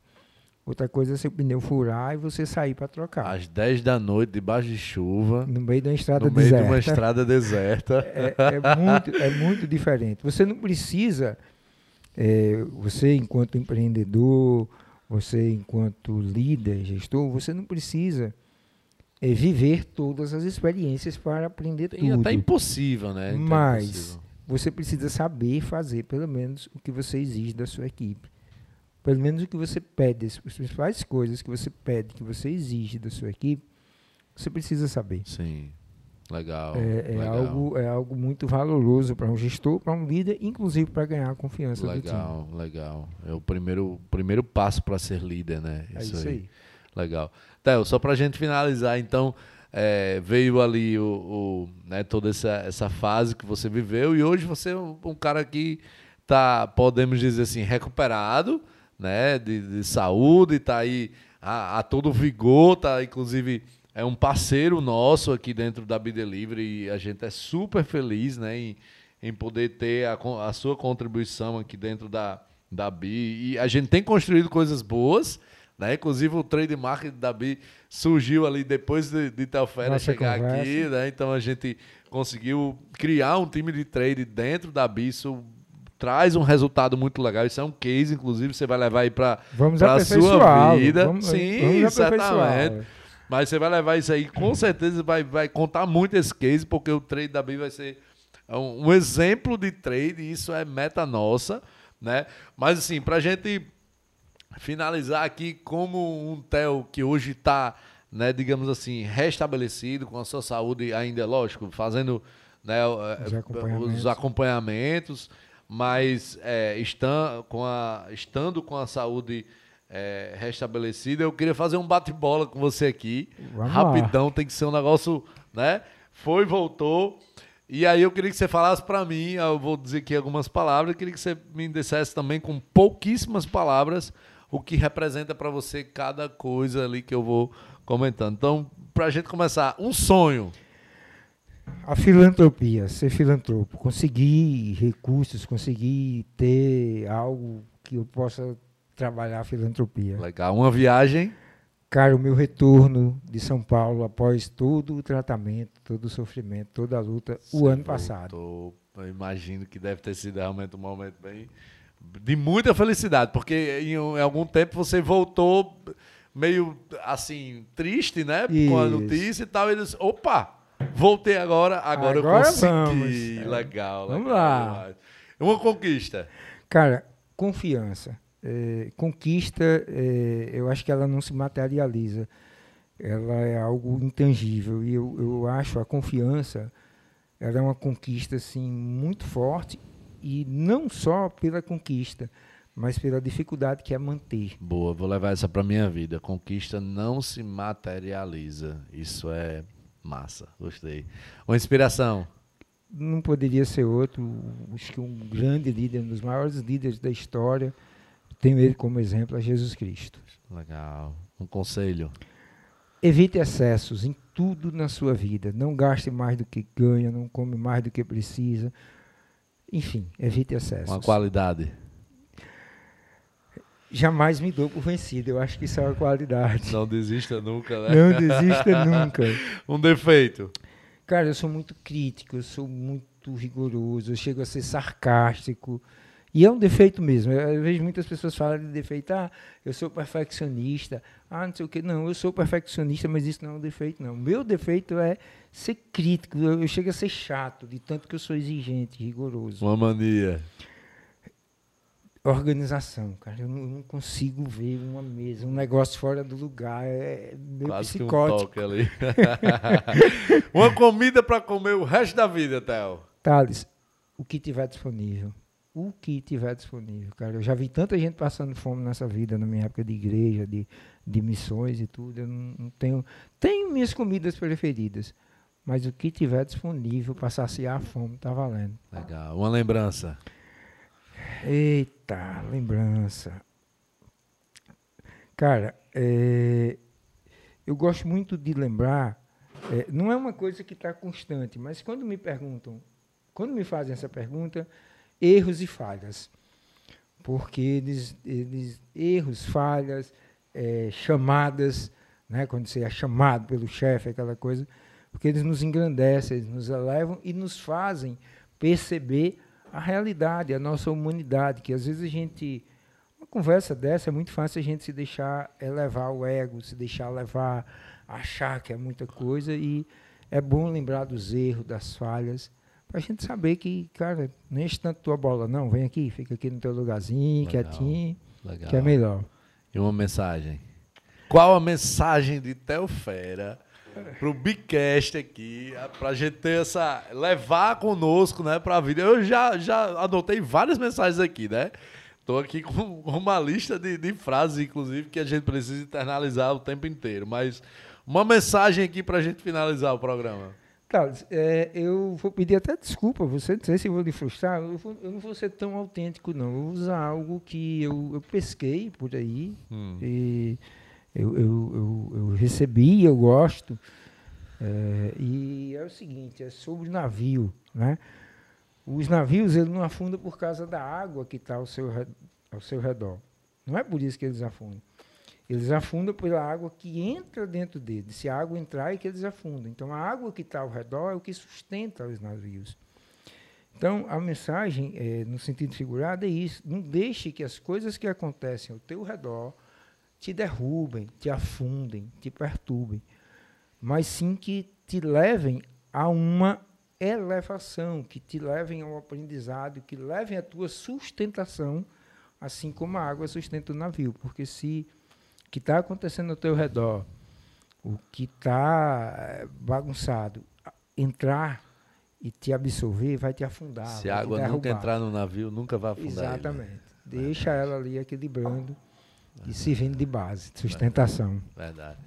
Meu povo, esse é um, um, certamente aqui um dos melhores programas que a gente teve, não um dos melhores episódios. Eu já tinha certeza disso, né? Quando a gente foi convidar a Theo para fazer esse, esse episódio, eu já tinha certeza que seria um dos melhores, porque é um cara que tem muito conteúdo para passar para a gente, tem uma história de vida fantástica. E aí a gente encerra aqui o nosso, o nosso podcast, né, o nosso episódio, com essa mensagem super é, é, motivadora, né, porque realmente é uma mensagem bem motivadora.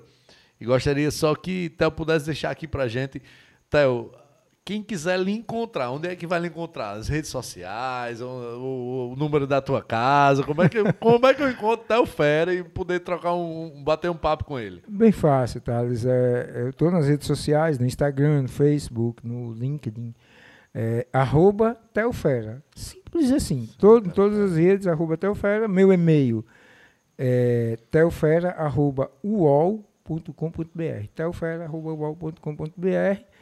e estou disponível, estou acessível de, de todas as formas que forem necessárias. E é, muita gente acha que eu sou caro, mas está aqui, eu estou trabalhando para a BI, já dá para saber que não é caro. e eu gosto, de, eu gosto muito de, de trabalhar realmente com empresas em desenvolvimento, empresas pequenas. Eu peguei um apreço por isso, porque as empresas maiores, as empresas grandes, elas já são muito bem assessoradas e muitas vezes uma empresa é, pequena, ela precisa de detalhes, co coisas assim que a gente consegue fazer, é, é, aprender também. Né? tenho aprendido muito, inclusive, aqui na BI, com essa, esse, esse negócio. Essa loucura funciona, toda, né? Essa loucura né? É muito toda, bacana né? isso, eu me encanto de vir para a BI. Inclusive, Estou fugindo aqui do que você me pediu, mas ah. inclusive gera uma ciumeira danada nos outros clientes lá em Fortaleza, porque os caras dizem, pô, tu não posta nada da minha empresa, tu só posta da BI, tu não sei o quê. Porque é... tem, cara, é, é, embora tenha uma sinergia com todos eles e tudo, mas aqui a gente tem uma movimentação diferente, a vibe é diferente, o, o negócio é diferente, ele é inspiracional e ele é muito, ele é de um dinamismo, ele é de um, de um e é um negócio novo para mim também. Eu tenho aprendido Sim, tanto aqui, imagina. cara. Tem sido tão bom. Eu também tenho aprendido bastante com a Bi. E vamos, vamos para frente. Eu, eu, como eu disse, estou acessível nesses canais. Todos eles, arroba Teofera e o e-mail teofera, arroba Legal. Pessoal, eu só tenho a agradecer demais. É, fico feliz demais pela sua pela, pela aceitação do seu convite, Theo. É, é realmente um, um momento incrível aqui para a gente, poder conhecer melhor, apesar da gente nos conhecer há bastante tempo. Mas essa é uma oportunidade para a gente se conhecer melhor, para a gente trocar informações e, e, trocar detalhes de muitas coisas que a gente não consegue né, no nosso dia a dia. Então, só fica aqui a minha gratidão né, pelo, pelo, seu, pelo nosso convite, né, ter sido aceito ali por você e poder passar aqui, trocarmos essa ideia dentro desse nosso episódio aqui do podcast. Okay, então, valeu, eu que agradeço, desculpa, né? Eu que agradeço, um prazer estar aqui. Eu virei e participarei com vocês quantas vezes for convidado. Para mim é um prazer imenso. Legal. Muito obrigado. Muito Valeu, obrigadão. Então fica aí o convite, né? Todo mundo que está no, nos escutando aqui no, no nosso Bicast para que o nosso próximo episódio, lançado aí semana que vem, certamente virá um grande nome. Semana passada eu avisei que essa semana seria um grande nome e semana que vem vai ser um nome aqui fantástico também. Um bate-papo daquele jeito. Então já fica o convite aí para vocês semana que vem ficarem ligados no Bigcast. Nós estamos presentes em todas as plataformas. Beleza? Valeu, um grande abraço. Roda!